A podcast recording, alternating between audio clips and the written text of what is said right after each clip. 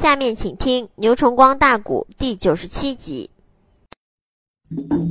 有同志说：“二爷伍子胥又怎么着能过江的呢？”列位听信，因为二爷伍子胥随着他的师傅武圣公孙武子，在长江的东岸等待着焦烟的回应。可是，一等也不回来了，两等也不回来了，咋回事呢？这时候，从长江的上游，咔要这个战斗往长江下游去。嘿，孙五子再一看看怎么样？吴国的舟船已经到，这个舟船大多数都是原来姬子、严陵、庆忌这弟兄三个人的船。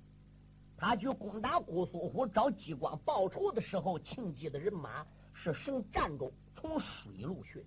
对。庆忌、箕子他们这弟兄仨，敢一失败了之后，兵将整个都落到了伍子胥他们的手里边，所以自然这个战斗呢，也就落到了吴国人的手里边了。二爷伍子胥在姑苏府还没拉架调兵离开姑苏府的时候，二爷伍元已经预先下一支命令啊，差军兵把战舟从太湖之中。就开始启动，大兵赶一离开太湖之后，这就直奔溧阳，然后这就奔高淳，从高淳奔丹徒，哎，纳入长江之后顺流而下，正好现在已经顶到沙金山的大营下边个了。孙武子说：“子胥，什么事？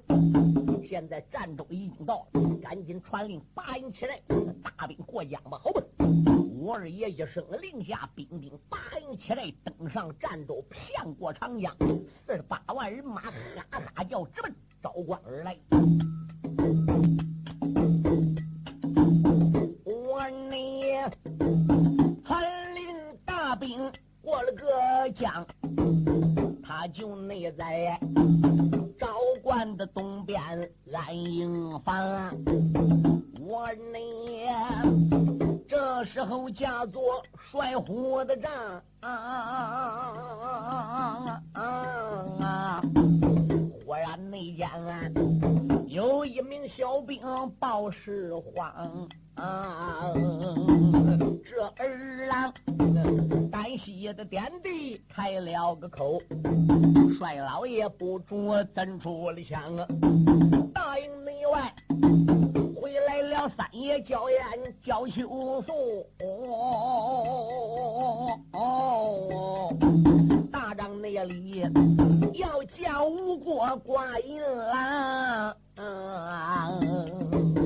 我二爷听说焦艳回来转啊，不由得一阵阵的喜会场。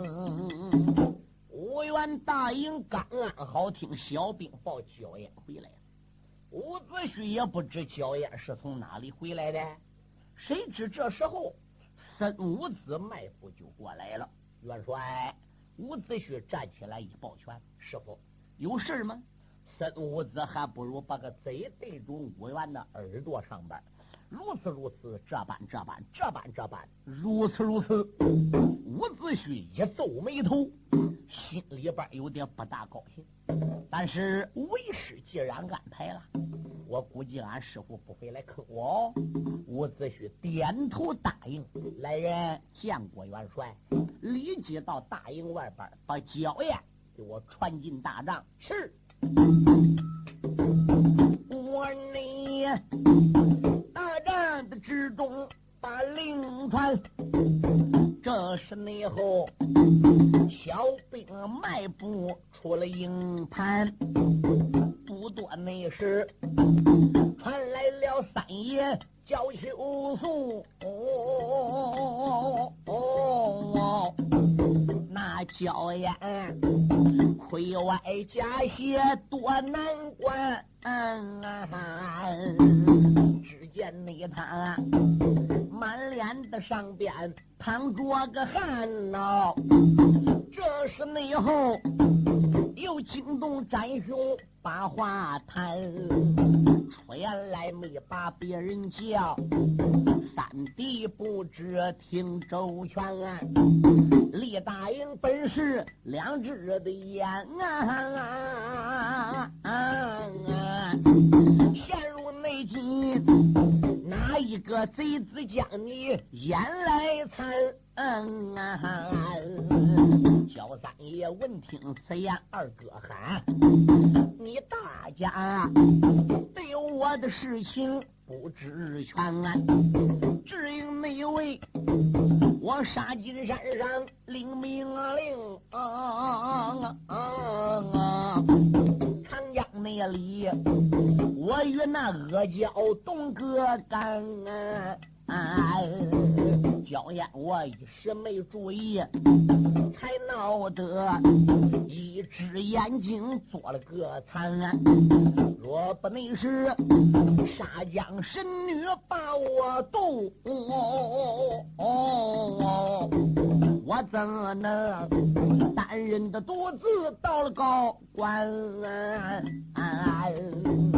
说罢了话，他给那元帅施了个礼。元帅问：“你为什么单人独自到了昭关？”这时候，焦艳又开口：“二哥呀，亏不尽杀将神女大增援将西安，他送来我的能行吗？还有那盔甲大将的鞭，我一时的难回军营交命令啊，所以才走马报号到了关前啊。头一那阵来了个总兵叫蓝王啊，那个内贼。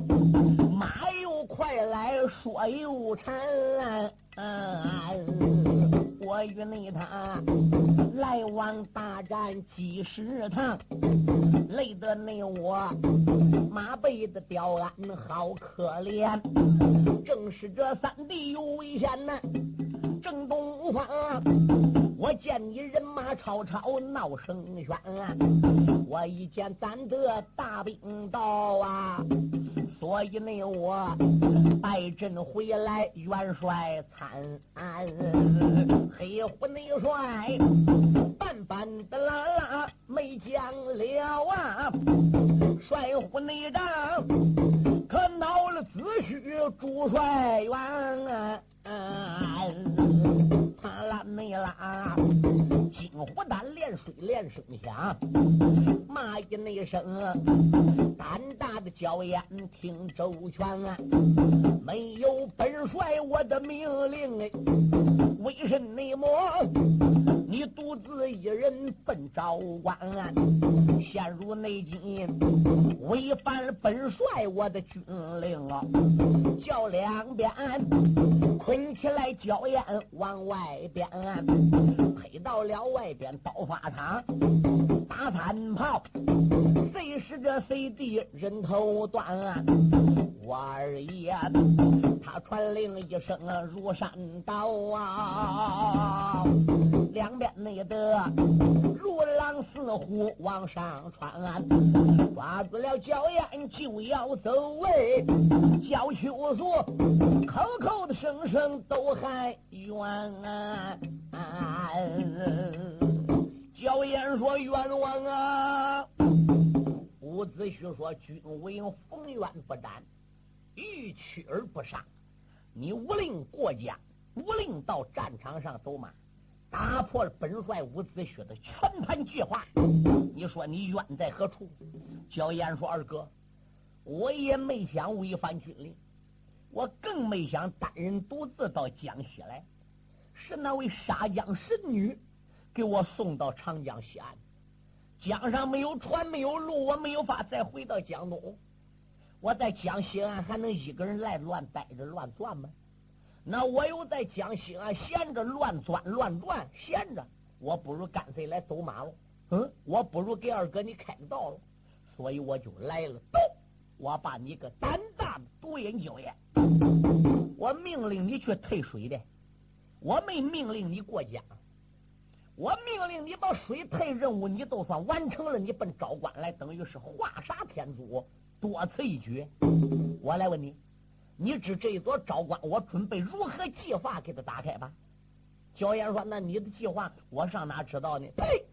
照你单人独自一来闯昭关，把我全团的计划整个给打乱，违反我的军令，我众将要都向你学呢。四十八万人马要都跟你一样呢。没有我的命令，随便自己都当家做主，那我也乱套了。我还能称是元帅吗？抬出去，打三炮，战！哈啦一声，把焦烟给推了出去。我呢大战的里边把领行，耳听内得惊天动地炮一声。打扮了惊天动地的头声炮啊！焦三爷边翻波腾，嘴里边北外心里怨啊！暗暗的都怨二长兄。想起来。我与你无缘交情中，我寻找你千里的遥远到江东不容易。姑苏府搬来兵工匠，所以才领兵要把楚国平。我来到昭关走的马，你就应该。帅虎帐给我记大功，为什么帅虎帐中翻了个眼呐？这里那边我实实在在想不通，难道说是哪个奸贼出的坏呀？难道你说我得罪了哪位勾践明啊？且不讲焦艳二哥怨，大帐内里，我再说英雄刘占英雄，敢往你吴元帝面前忙扎跪，口口的声声真张兄。我愿传令，刚要打二炮，刘占雄过来干什么？过来给焦艳讲情呢？嗯，这个时候伍子胥就说：“二弟，我跟你说行，哎，今天焦艳违反了军令，我传令杀他了。你来讲情，二哥不能给你个面子。你是知道二哥武元的脾气的，我一贯是说到哪里就做到哪里，任何人。”也阻拦不了我。刘占雄一回忆回忆伍子胥这个性格，确确实实历来是说一不二。就拿当年我在红雀山来说吧，做错一件事，因为帮米见一声，赌气走了不理我。我结果找二哥找到了郑国，找到了单于寺，我帮他把便装人马退了，我下马跪倒给他磕头去求他回红雀山。脸都没转，眼皮都没翻。我追到郑国的皇城东门了，二哥马一圈下东南钻山里去了。我好不容易那么多年我才找到他，现在我来讲情了，他既然不准了，我要翻眼硬来讲这个人情，说不定我们弟兄又要闹爆了。哎，罢了罢了，我察觉你伍子胥啊，跟当年的性格稍有点变。与我们弟兄多少年没见面当中，这个怪这么交情，似乎呢好像有点心扉意冷了那股味儿。也罢了，我不如如此这般吧。刘占雄说：“二哥，你是准，你是不准人情。”伍子胥说：“不准就是不准。”刘占雄说：“好。”哼。一迈步，刘占雄打帅火大帐走了。二爷伍子胥说：“来人，有传命令。”打二炮，大帐里走了刘占雄，伍子胥这时候又把大令行，打罢了惊天动地。二声炮啊，这是内后才惊动谭英被谭宗，还有谭宝得使用啊。他大家也一心心的来讲情，他看见刘占雄讲情就没准嘞，怕的那是咱大家讲情王无功，正是这狼虎的众将心害怕，吴二爷。喊一声兵丁，要听清啊！领不了本帅一支的令哎，赶紧进去把三炮轰，单等着三炮来打过呀！你八个焦烟人头，赶紧的领二郎们，这时候令令要转脸走位，无子胥。刀条落给溃溃的疼，嘴里边不怨的心里怨呐，暗暗你的都怨我恩师无神功。刚才那件，你听说焦烟回来转呐，才把那个。你的计划对我明，你叫我帅府的帐中传命令啊！你逼着我去把个焦烟人头领，也不能知焦烟造反多大个罪呀！要依我说，他没有罪过，还有功。屋子内是。暗暗的都把恩师怨呐，慢着！无声人走上前来，又开声：小兵要走，伍子胥难过，暗怨他师傅为什么逼我杀焦岩。就在这时，孙武子又来了。孙武一抱拳说：“元帅，伍子胥吓得干嘛站起来？师傅，你老人家还有话说吗？”哎。那我当然有话说喽。焦烟无令过江，无令走马，而并且到昭关头一阵吃了败仗，给我们吴国和这一次跟楚国的交战，可以说怎么样？弄得个怎么人心惶惶，丢人带现眼啊！按军法来说，就应该斩焦烟，不能留。对，众将要都像他这样的话说。那不把我们全盘计划整个给搞乱了，没有点头绪了吗？可是我再仔细一盘算盘算呐，焦烟往天为你伍子胥也做不少事也立下汗马功劳。这一次跟随刘占雄他们大家到了江东，到了乌龟，跟庆忌这一战，焦烟呢也立不少功。又加上呢，在沙江擒龙，连眼珠子就贴一个个里边。这也算是个功劳了，哎，这样吧，啊，看在往日的份上，你呢就别杀焦烟了吧。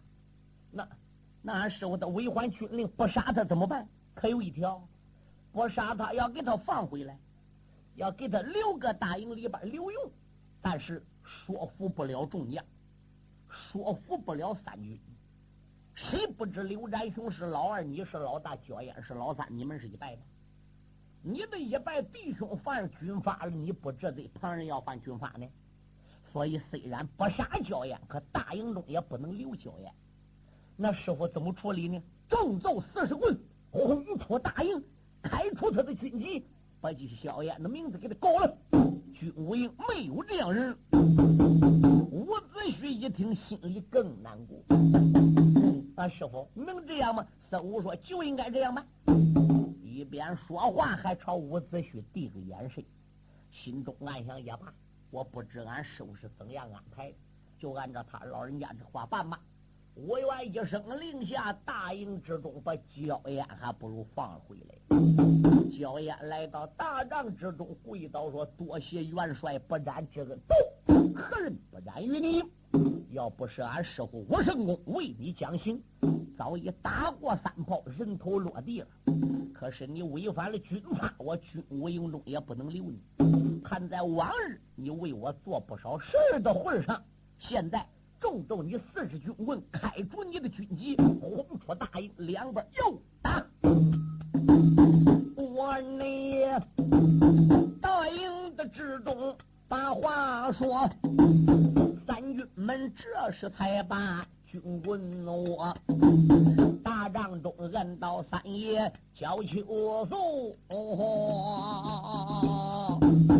可怜人才用军棍来戳，此时的军棍打了过去呀，叫三爷身上的淌血在瓢泼哎。平有的半晌才睁开眼呐，仍然内得强打精神把头磕，泪洒洒没把别人叫，悲悲的切切喊二哥。三弟我虽然犯了个错，你不那个军武营把我名字来革。哥哥呀，能把我留在大营里，我宁愿立功保山河啊！伍子胥听罢焦烟的话呀，前心好像钢刀割，他转脸又看孙武子哎，这是内后三武圣人把话说，吴元帅，军法面前人人平等，身为大帅不可迁就他人，我愿没有办法逼走了三爷九爷。大营内里背走了三爷叫休宿。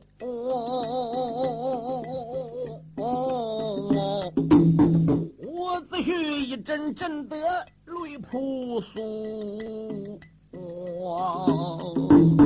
这是内后啊，过来了他的师傅叫声呜，喊一声子虚不知。听清楚，军无内要练你弟出当初情谊，你的军法岂来把众将服？既然是焦烟他军务营里犯错误，为要按照军法。得把他捉，你对他法外施人，将他放啊，又何必呀？大帐的之中泪扑簌，身无内子如此的这般朝下讲报，有小兵。三一声元帅，听清楚，帅老爷不好了，怎么样？刘占雄把他那些好弟兄八福禄、周北瑞、赖皮豹、安仁杰等，全部已经给集中起来，他们大家全部披挂整齐，怎么样？人说了，要回红雀山了。嗯。伍子胥说：“现在搁哪里？现在已经准备动身了，可能往营门去了。”我元说：“两兵赶紧备马。”伍子内婿听说要走了刘占雄，止不住贼说不怕，吃了一惊。帅虎帐外边上了个马呀，所以内才坐下可开马能行。五二爷一单劲儿追到营门口，哦，果然你的望见了往日好弟兄，啊，五二爷马背吊鞍开了口啊，二弟站住，二弟站住，头声内声。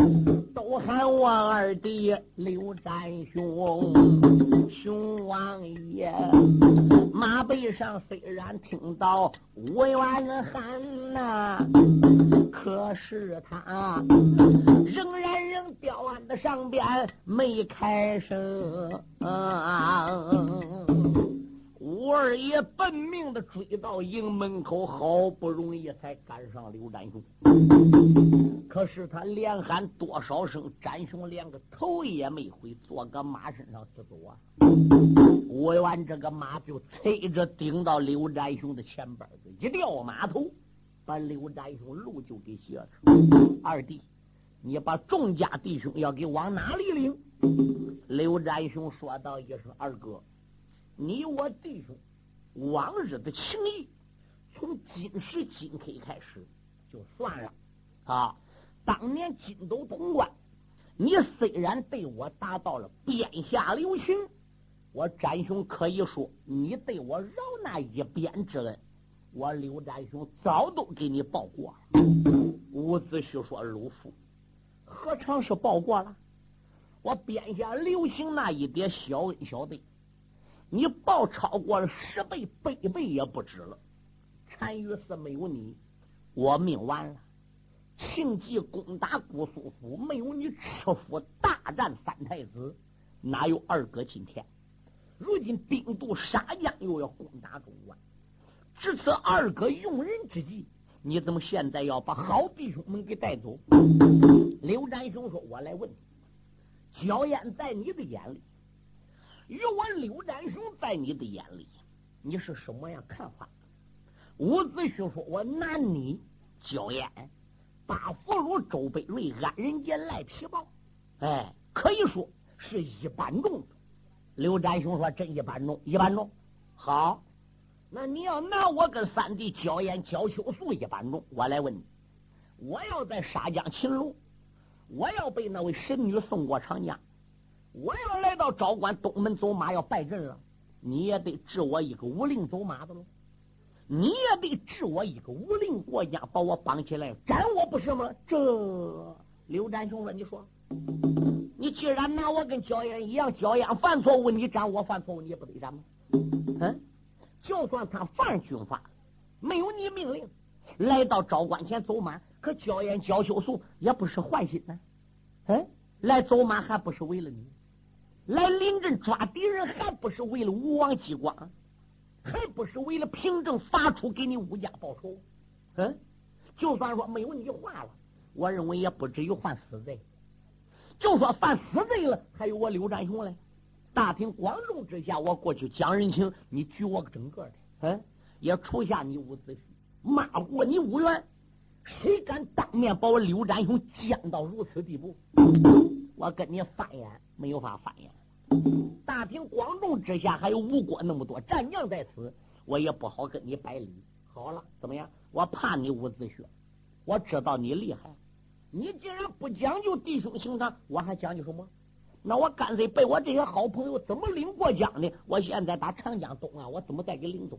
我还回我红雀山，占我山为我王，哪点不好呢？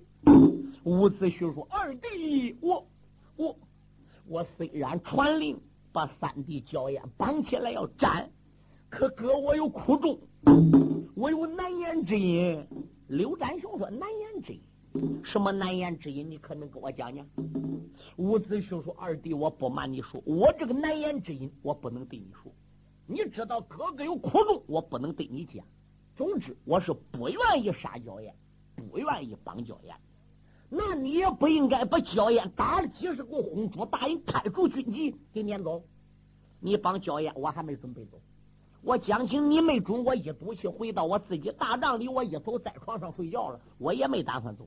忽然有小兵来报告说，我的好朋友被你给赶开除军籍，给赶走逼走了。我不瞒你说，我才赌气走的。嗯，现在你把焦烟找回来，要叫我不走，都得把焦烟找回来。找不回来焦烟，你听着。我是绝对非走不可的。伍子胥说：“二弟，你放心，三弟焦烟现在虽然被我撵住了，二哥我保险有一天非把焦烟给找回来、请回来不可。那你说说，你为什么要这样做？伍子胥说：“我说不出来，我为什么这样做？你问我，我也没法回答。没好说，杀人也是俺师傅叫我帮杀，放人也是俺师傅叫我放，赶走也是俺师傅叫我赶。俺师傅为什么这样做，连我都不知道，我怎么对你说？我要再提起这些事都是俺师傅三五教的，那你会一转眼还能去找俺师傅麻烦嘞？所以伍子胥一口咬定就说有苦衷，不能讲。刘占雄说不讲，那我就得走。刘占内雄一心要回奔红雀山，我二爷脑海里边波浪翻。自打我爹爹身被害呀。到现在一放光阴十八年，十八年在呀，不容易搬来人和马。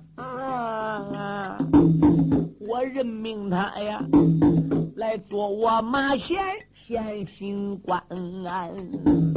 马千里要有咱二弟，可以说凭证发出。不费难安，马千里没有我二弟，咱兄在，他的那是南闯这座古昭关，他一人走了，我就倒罢了，还要把我众位弟兄带回还。屋子内婿万般无奈，下了个马呀。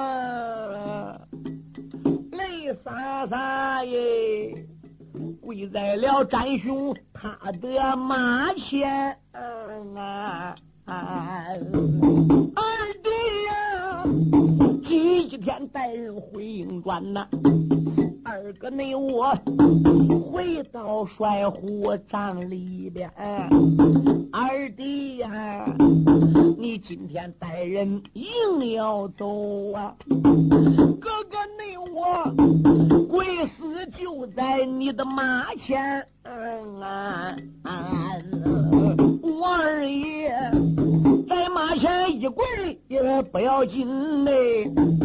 刘占雄头昏走来，二昏参安，茫茫的西安，下了个马呀，泪洒洒跪在了哥哥他的面前。二哥呀，射杀了小弟占雄我呀，我暂时的轻用就在你的马前，日后来烦我的三弟到罢了，不回来。那时候，展雄我才把眼翻。刘展雄也到伍子胥跟前跪下了：“俺哥，你起来吧，我不走了。我暂时把一班弟兄，我就留搁你大营里服从你调动。你不说后五天一定把三弟交给我的吗？好，等到今后你要不把焦烟、焦秋说还给我，我刘占雄再跟你翻眼也不迟。众家弟兄别走了。”暂时，我们上大营里去吧。不如你请回来，大门弟兄人数个，简单的讲，回奔了帅府帐里边，压下了众将，我的切不表啊，淡淡的在场三爷名叫焦阳啊，焦秋树。大马的加鞭把五营里，脑海内里一阵阵的波浪翻，回过头，大营地里边破口骂，咬牙关，口口的声声骂无缘，我为你。万般出在无期内，做贼顶到红雀山。我为你参与第四线走过了马，我为你正我的心把敌牵。我为你两房的老婆全丢掉啊！我为你又失落自己娇儿难安，我无夜你前往江东寻找你，我无夜你写欠了那座古树关，这一次杀进高山。安营寨，我就在龙宫外一场大战不平凡，杀将的神女把我对，我这才单人独自奔昭关。是指内王吴王主能封我娇艳，是指望啊。二哥重用我在营盘，没想到帅虎长治我一个罪，更不内该要把我娇艳头来断。武圣公大帐的里边讲情面呐，你不内该勒令把我逼出营盘呐。那里，如今我不把你问报了，一番内言，我不如投奔那座古昭关。娇躯无所，身带着伤痕，骑着个马呀，抬头内看，昭关东门把人拦，焦三爷，这一会儿投降出谷赵关地，才杀得龙王半家。别反贪，贼贼娇艳是羞坏了。这个家伙把投降两个字想进了脑际。这个家伙也等于算是个粗人，想到他都能做到，他还不如真到东门把马勒住了。地楼上小兵听着，嗯，小兵一看，这个孬小子刚才不搁战场上走马，给我们蓝总兵呢，K 好几十趟来。想起我们蓝总兵胯下一匹马，掌中一根金顶，朝阳说当年跟伍子胥在昭关南门外边都大杀三天三夜。这小子别看一只眼，本领还真不含糊，能跟我们蓝总兵打几十趟，那也就算一条汉子。哎，这个家伙怎么一转脸来了？啊！地楼上小兵说：“你你干啥？我姓焦，我叫焦艳，知道你叫焦艳。刚才跟站长跟蓝总兵打仗，不是你吗？”焦艳一苦脸，不知我是谁呢？我不瞒你说，现在我再也不跟你赵官打了。你抓紧顶到城里禀报与总兵蓝娃得知，禀报给你们家的王爷，哎，米南豹得知，就说我焦艳来招官投米王爷的，我是来投蓝总兵的。伍子胥不是个人呐，不讲教行啊，实实在在也把我弄恼了。小兵一听，怪哉，这个家伙一转脸，好好怎么又能来投降的呢？哎，那要真投降，你别说，搁我们米王爷面前还能算员将来。这要真投来说啊，那可以说将来跟蓝总兵还能成好朋友来。也有说，哎呀，什么投降的，肯定就出什么怂点子来钻我们的。别管真假，我们先去报告。他要真正来投降我们家蓝总兵对米王爷的，我们不去报告，后五天叫米王爷知道，蓝总兵知道，能让我们吗？干脆怎么样？报告去吧。小兵到城里一声报，大堂上。面前蓝娃说分晓，那个米南报大堂的上边得了信，不由人一阵阵的皱眉梢。难道你说焦艳又定下什么的计？我不能如把他这放到城里走走瞧。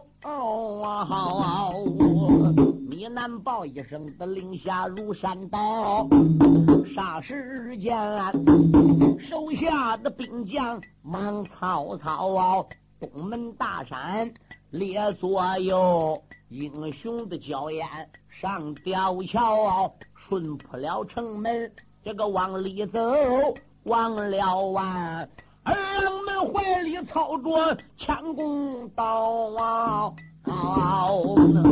三军们会使这道得倒一口，也有的手里拿着枪一条，兵将们也有的抽来，也有权，可以说黑白有低高。再招官安来的是三山五岳的汉内，可以内说一个倒比一个彪，叫三爷他朝正前仔细的望哦，那蓝娃在马背吊鞍把花苗，叫三爷认得了蓝娃满开口哦。喊一那声，蓝冬兵不知听分晓啊！总兵你在上，我在下呀。小爷你我马背上十里弯下了腰，那蓝娃见此的光景，眉毛皱，喝一那声，独眼娇眼，且听着，你跟我。大堂上去吧王爷见，还望你呀把真实情况说分晓啊！蓝娃他前边带着个锣，身旁那边又来了招官钟英豪，焦秀寿打家边顺街道，抬头看。有一座府门来到了，蓝娃他骑鞍下了马，叫小兵牵去了三爷马龙蛟，带来了三爷焦秀松。看了你看，大唐也不愿来到了啊！英雄也也迈步他把。大堂上啊，山一山二目的仔细瞧啊，手位上端坐了一个准儿，个头要将近两丈高。